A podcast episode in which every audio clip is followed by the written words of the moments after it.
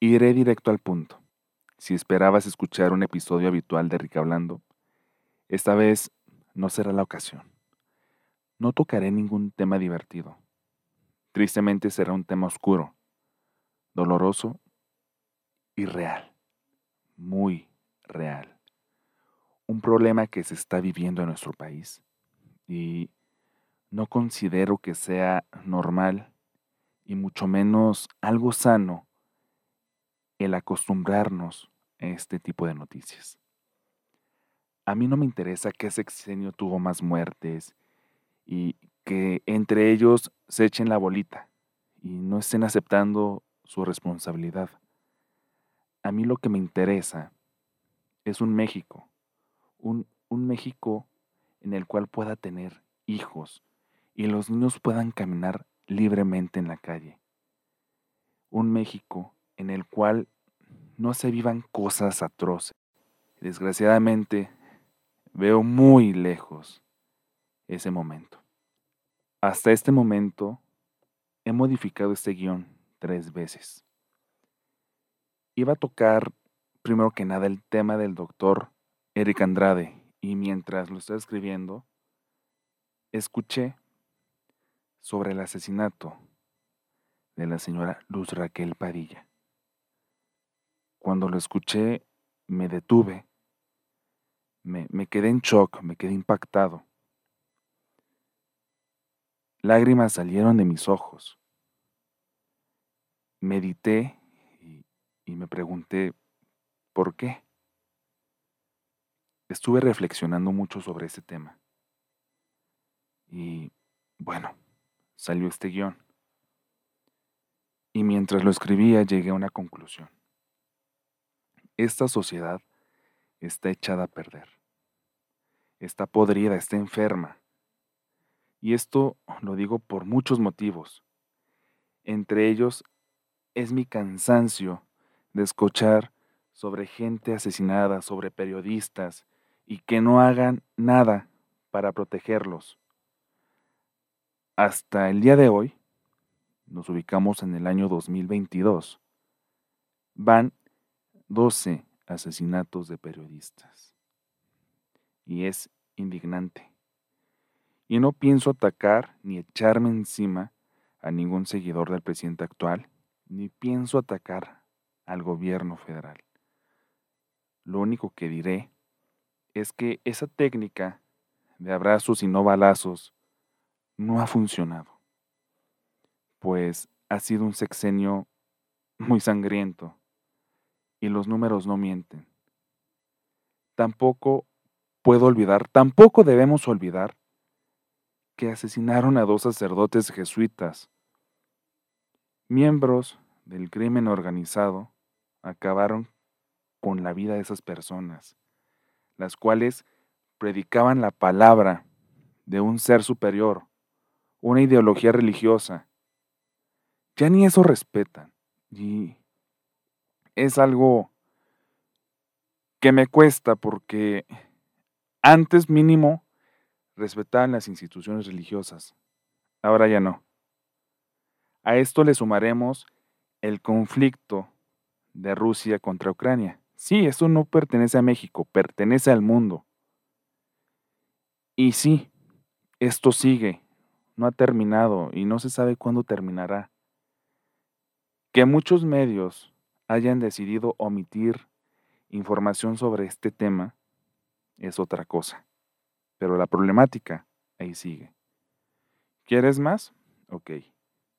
Esto no tiene relación con la violencia, pero sí tiene mucha relación con la vida. El agua se está acabando. Un ejemplo es Monterrey, Nuevo León. Ahí ya inició la escasez y esto va para largo. Si no ha sido suficiente, pues tenemos esta pandemia que no ha llegado a su fin y no se ve cerca. A esto le agregaremos la viruela del mono. Retomando el tema principal. Durango, el estado en el cual yo vivo, ha sido noticia nacional hubiera deseado que fuera por algo lindo, algo bonito, o algo que se ha hecho bien en el, país, en México. Pero no. Durango fue noticia nacional por el asesinato de Eric Andrade Ramírez, un pasante de medicina de 24 años de edad, quien se encontraba en labores en el Salto Pueblo Nuevo Durango. Él estaba canalizando y brindando atención médica a dos individuos que estaban intoxicados por el consumo de drogas y alcohol. Estos últimos comenzaron a discutir entre ellos. Uno sacó un arma de fuego y comenzó a disparar, alcanzando a Eric, un joven con sueños, aspiraciones, metas, alguien que estudió una carrera tan humana como lo es la medicina, una carrera llena de sacrificios y de mucho estudio. Pero esto se apagó, gracias a un idiota que estaba intoxicado, lo cual da coraje y, y me trae una frase de recuerdo. Eh, esto lo comentaron en el Servicio Militar Nacional cuando lo realicé. Un soldado nos comentó que lo peor que le puede pasar a un soldado es morir en manos de un pendejo.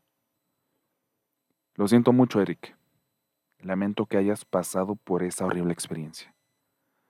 Tus compañeros y señor presidente Andrés Manuel López Obrador, si los médicos no quieren ir a pueblos, rancherías o lugares lejanos, no es por falta de amor a la profesión, es por la falta de seguridad que hay en esos lugares, o por el nulo apoyo que se les brinda al personal médico. Sí, puede traer médicos cubanos, y respete los tratos que tiene con Cuba.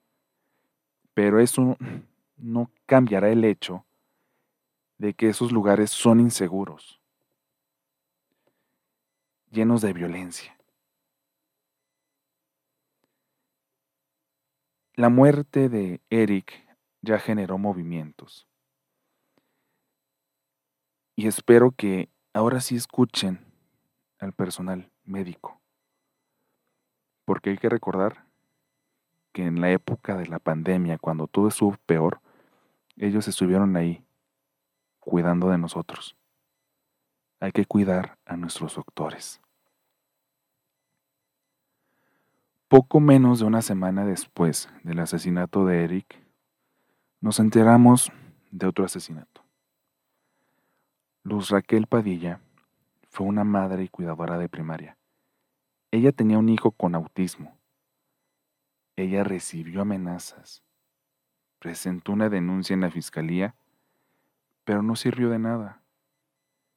Ella fue asesinada de la peor forma posible.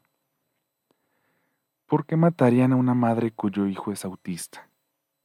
No lo sé, pero lo hicieron. Esto porque los, los vecinos estaban molestos por los ruidos que hacía el niño cuando entraba en crisis. No toleraron eso. Estamos hablando aquí de un niño de cuidados especiales. A Luz la amenazaron, la atacaron y murió. La atacaron el 16 de julio, la quemaron viva. Semanas antes de su asesinato, de su ataque, recibió otro ataque con ácido. Sobrevivió a ese, la mataron semanas después. Le hicieron eso a una madre que cuidaba de su hijo. Pero cuidado y toques a los vecinos que tienen sus pedas agresivas casi todos los días. O les digas algo a los malditos drogadictos de la esquina. Porque si te quejas, te van a identificar y te va a cargar la chingada. Ahora imagínate si denuncias a un proxeneta, a un narco o a cualquier escoria social. Tan así está de grave la situación. La sociedad está mal y esto duele y esto también cansa. Estoy harto de la situación y lo peor es que cada semana ocurre una tragedia nueva y tratan como que de superarse, ¿no? O sea, esta semana tuvimos esto, vamos a superarla la próxima semana. Y se está normalizando. La semana pasada un imbécil intoxicado le quitó la vida a Eric. Esta semana un drogadicto con unas personas como testigos, como ayudantes, le quitaron la vida a Luz Raquel de una manera inhumana, de una manera que no era justa. No era justo que la mataran.